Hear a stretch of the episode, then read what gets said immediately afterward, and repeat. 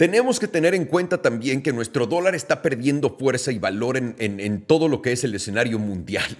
Cuando Rusia, China, la OPEC Plus y todos aquellos socios del otro lado del mundo están buscando una alternativa al dólar para poder intercambiar bienes y servicios entre ellos, esos sectores, nos debería de preocupar porque hay una gran cantidad de dólares flotando que no tienes en cuenta. Y es lo que hemos estado platicando por un rato que la Fed está intentando hacer.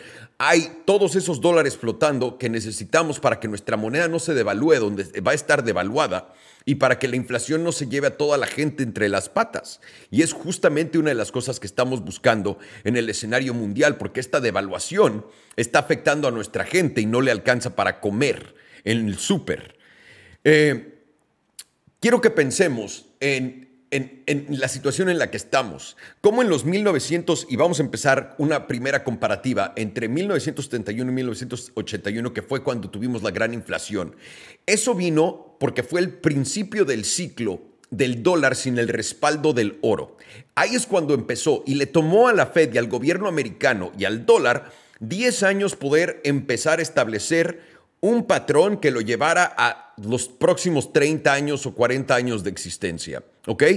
Ese periodo de reconciliación tuvo intereses altísimos, tuvo expansión monetaria altísima, luego tuvo intereses que estaban en nada y luego tu, todo, todas esas sube y bajas lo vimos en 10 años, en ese periodo.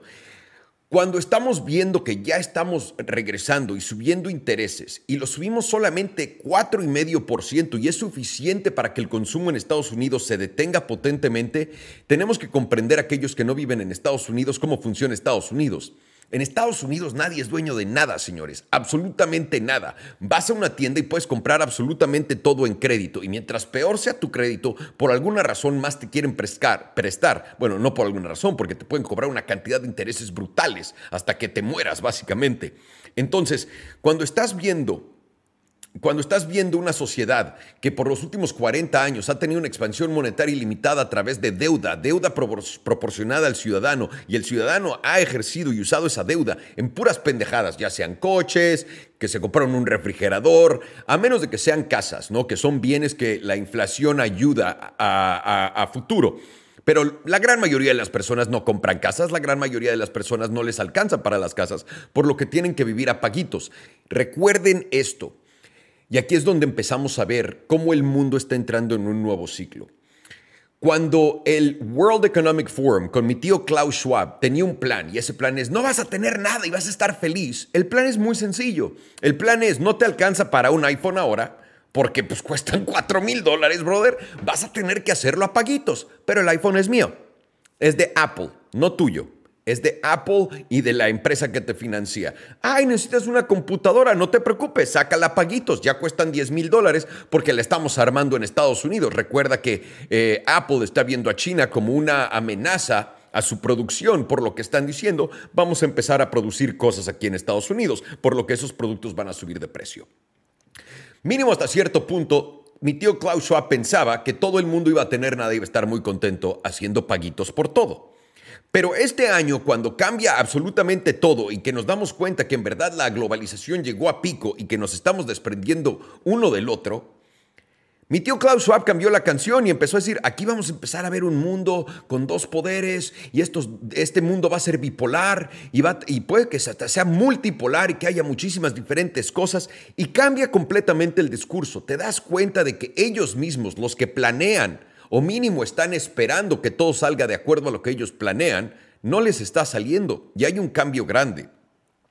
Este, este ciclo, cuando llegas al final de un ciclo económico, hay una recesión. Y hay una recesión porque, de nuevo, lo que hizo China en China, tiene una recesión potente, tiene una desapalancada artificial que ellos crean mismos, ¿no? En, el sector tecnológico, pero también para poder adquirir ese control donde te deja controlar todo lo que sale de tu país y a toda la gente que es más inteligente y más huevuda y tiene más dinero que tú, los puedes controlar así. Luego el sector de bienes raíces y luego todo lo demás. Tienes una desapalancada de todos lados. ¿Por qué? Porque quieres empezar con una base sólida, quieres empezar sin inflación, quieres empezar sin tener el peligro de que una vez que empieces a actuar de acuerdo al crecimiento que estás buscando, no tengas esa explosión para arriba como lo tuvo Estados Unidos. ¿Ok?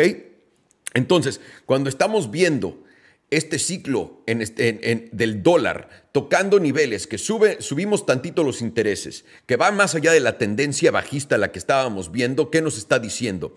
Nos está diciendo que hay de dos sopas. Uno, se nos salió de control el barco y lo tenemos que nivelar y todo, pero tenemos todo este escenario alrededor del mundo que está cambiando y que los otros, eh, digamos que los enemigos de nuestra hegemonía del dólar, no están ya subiendo las manos diciendo, pues ya haz lo que quieras. Esta vez sí están poniendo una pelea.